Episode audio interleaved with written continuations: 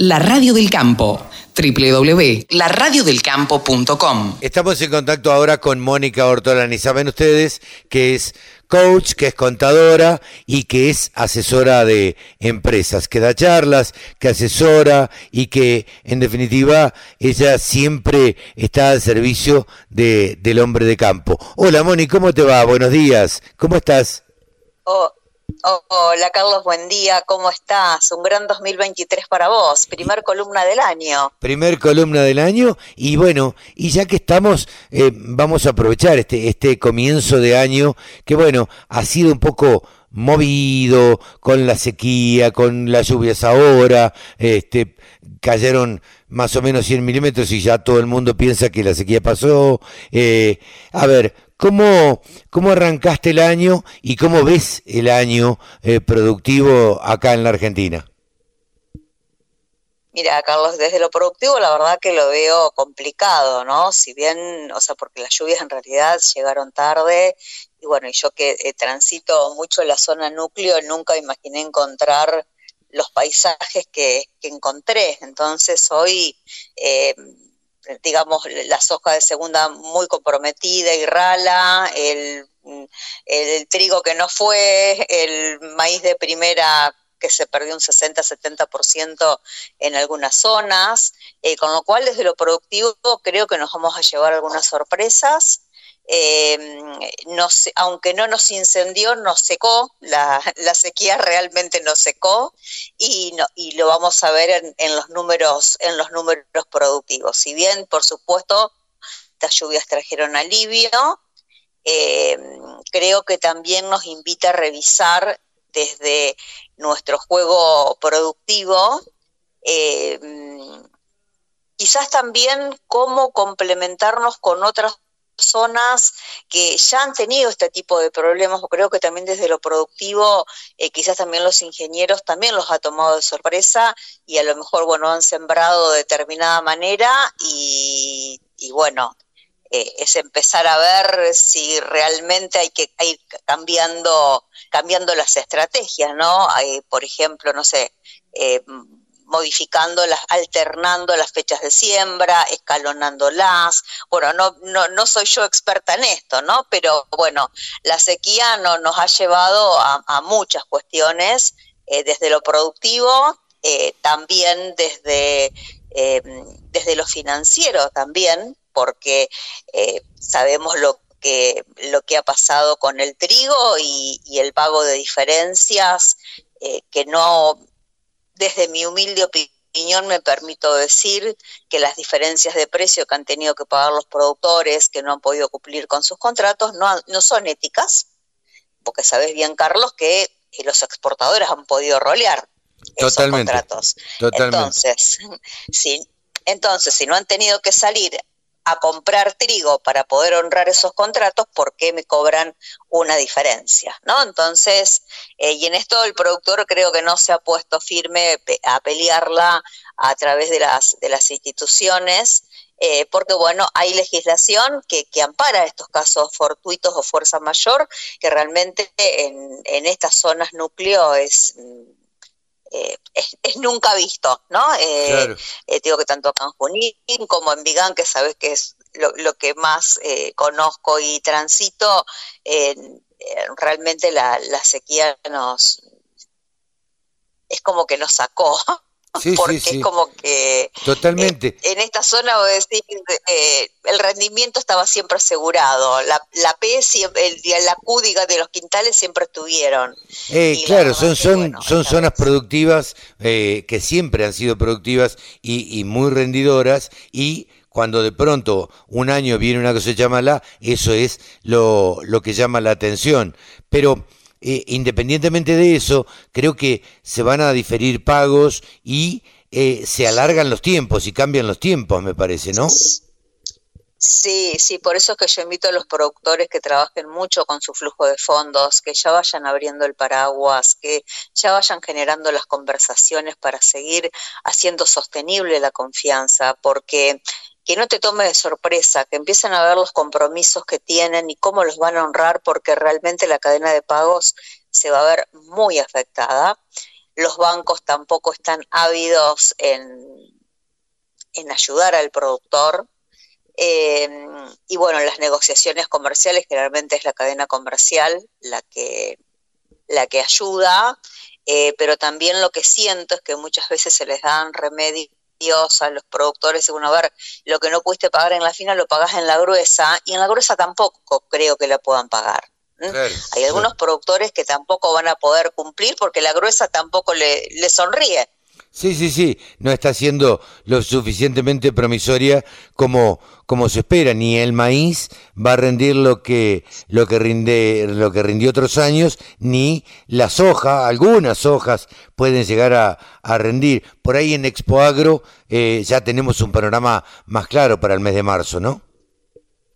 Sí, sí, aparte la verdad que ver los maíces a la altura del alambrado ya terminados, o sea, ya es digamos, eh, te da pena, te da pena ver, ver los cultivos como, como están, así que esa va a ser otra, otra cuestión, eh, el tema financiero, eh, digamos, más allá de, de, la sequía en la tierra, la sequía se va a ver en los bolsillos, la sequía se va a ver en las cuentas, esto no, es para alarmar, pero sí ir previendo y tomando las medidas correctivas y mantener las conversaciones de renegociar los pagos que, que sean necesarios, ¿no? Si bien eh, se han movilizado, han, eh, eh, digamos, me refiero a los productores, me tocó en Junín, se, armó una mesa del agua, se han mantenido conversaciones, bueno, por, por las emergencias agropecuarias, bueno, en postergar los pagos de red vial o con los vencimientos eh, de las cuotas en Banco Provincia, que también se permite prorrogar el pago,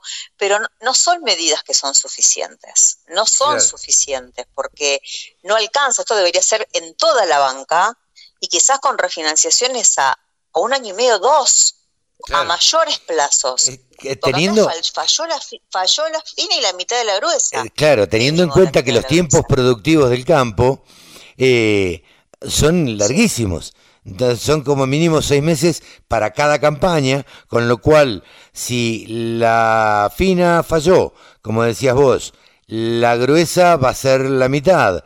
Eh, ya te comiste un año, entonces la refinanciación debiera ser como mínimo un año, un año y medio o dos. sí, y aparte otra cuestión, Carlos, que hay que tener en cuenta cuenta que en esta campaña los insumos estuvieron en el tope de gama de precio. Claro. Encima eh, los agarra con, con costos de, digamos, con costos de implantación muy altos en relación a otras campañas. Y en zonas donde también los alquileres son eh, mucho más onerosos que en otras zonas que a lo mejor tradicionalmente que no llovía y les, les, les ha llovido. Entonces, me parece que en determinadas zonas todos los bancos toda la red, todos los eslabones, eh, debieran ser un poco más eh, empáticos y, considerar eh, las renegociaciones que, haya que hacer para hacer sostenibles las, los negocios. Pensaba, Moni, teniendo en cuenta, bueno, lo agraciado que es este, este país por el clima, por la variedad de clima, por la variedad de cultivos y, y demás yo siempre he propugnado dos cosas en el campo. A mí me parece que falta riego y me parece que faltan seguros. ¿sí? Son dos cosas que el productor agropecuario, por este mismo hecho que, te decía al principio, por el hecho de que las cosechas en general son buenas, eh, no, tiene, no en cuenta el productor agropecuario, ni los seguros, ni el, eh, ni, ni el riego, que también es caro de, de implementar pero bueno, vaya si, si da beneficios.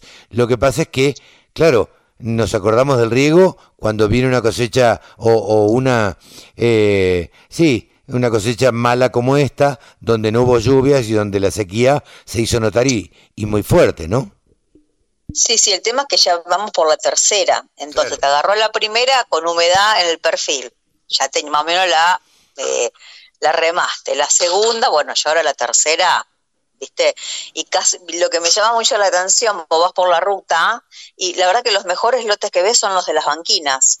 claro. Porque generalmente son, digamos, son las menos, tierras menos trabajadas, que hacía mucho que no se veían las banquinas sembradas. y a lo mejor es como que ves a la soja y la ves un poquito mejor que el resto, ¿no? Porque bueno, quizás es una tierra con, con más nutrientes. Con más nutrientes, menos, menos, trabajada y este y con un perfil un poco más amplio de humedad, ¿no? Claro, por eso es que a lo que voy es que esta campa este, en, esta campaña, digamos, aún con lo dolorosa que es, nos deja eh, enseñanzas desde lo productivo, nos deja preguntas en qué cosas tenemos que cambiar desde, cambiar desde lo productivo, desde los procesos, desde los insumos, si conviene o no riego, por un montón de cuestiones, porque ojo que también hay, vi también que hay eh, muchísimas novedades e innovaciones para aprovechar los sistemas de riego para hacer otro tipo de aplicaciones.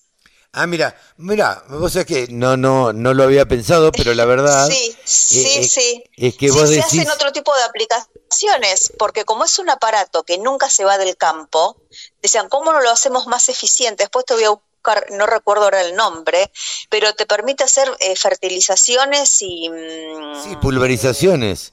Sí, y pulverizaciones, porque es un aparato que no se va del campo. Claro, sí, sí, habrá que cambiarle los picos. La verdad que hay que, mm, eh, digamos, hay, hay, mm, digamos, la enseñanza de cambios, que, preguntas para cambiar desde lo productivo, porque una tercera una tercera línea pensás, ¿es un ciclo? o dejamos de ser la pampa húmeda. Claro, sí, sí, sí.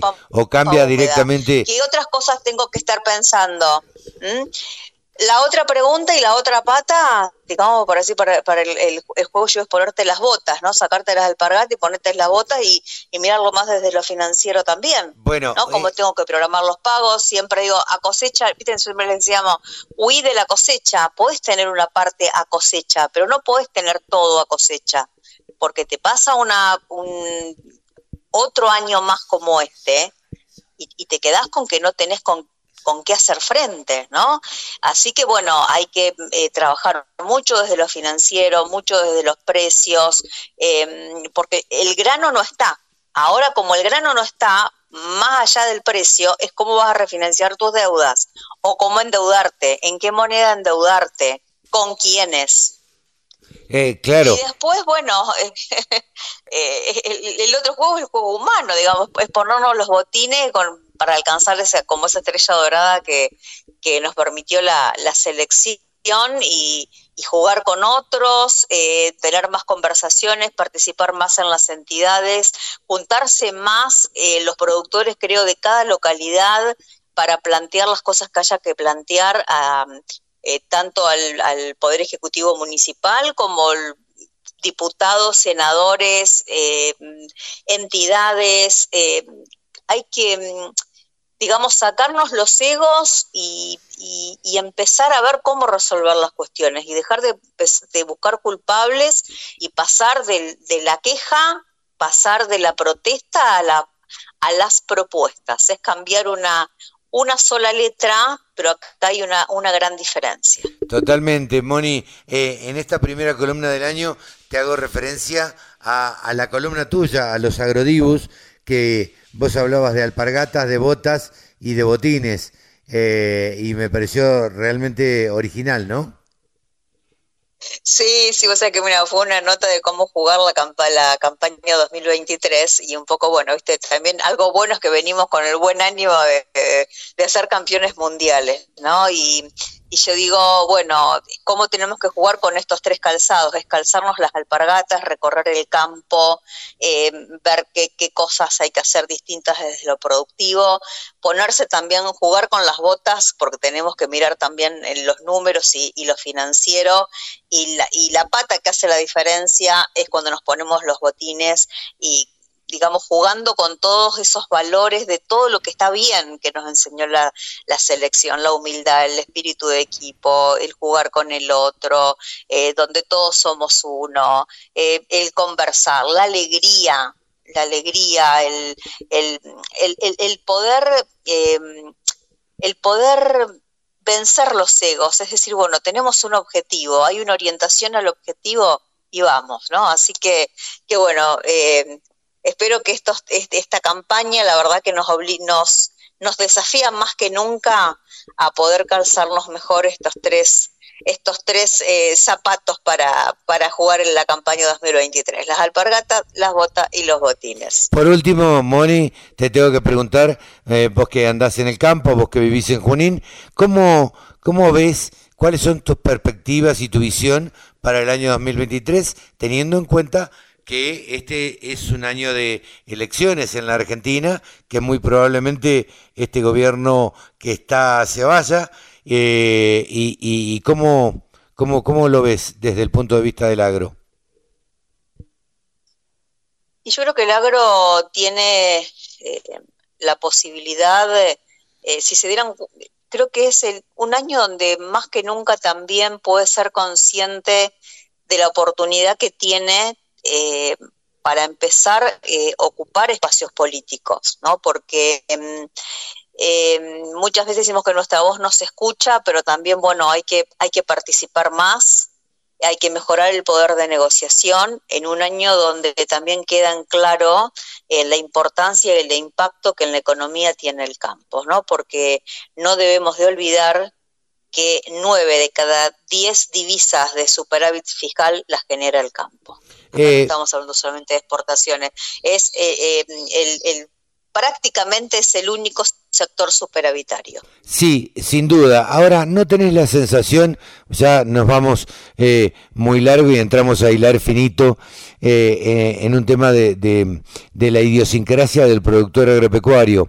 ¿No crees que el productor agropecuario es un poquito eh, reacio a involucrarse en política? Sí, sí, es, reacio y es reacio por ir a hacerlo a través de las instituciones. Por ahí a lo mejor eh, todos se quejan en soledad, pero no, no se involucran y no se juntan. Por suerte, eh, tengo evidencias, bueno, por clientes, productores que, con los cuales eh, hablamos, e incluso me dicen que, que mis agrodibus les los inspiran a participar eh, y hacer cosas distintas. Entonces tengo, digamos, casos concretos, por ahí como en, Colón o acá en Junín, como pasó el otro día, que se están juntando y, les están pidiendo a los, a, los políticos, empiezan a dialogar, ¿no? Y, y, buscando soluciones. Así que, bueno, es un año con, con muchos desafíos y esperamos reales cambios. Ojalá sí, cambios. Ojalá sí sea, Moni. Reales cambios. Mm, te agradezco muchísimo esta comunicación con la Radio del Campo y estamos hablando, seguramente nos veremos en Buenos Aires. Sí, sí, seguramente el mes que viene nos vemos en Buenos Aires. Carlos, un placer y bueno, estamos en contacto y gracias siempre por, por, por acordarte de, de nosotros y bueno, y, hacer las entrevistas. Mónica Ortolani pasó aquí en los micrófonos de la Radio del Campo. Saben ustedes que es titular de tonicaonline.com.ar, contadora y coach. Gracias, Moni. Un saludo. Gracias, gracias a vos, Carlos. Un abrazo. 24 horas. Los 7 días de la semana. Toda la información que te interesa. Toda la música que te acompaña.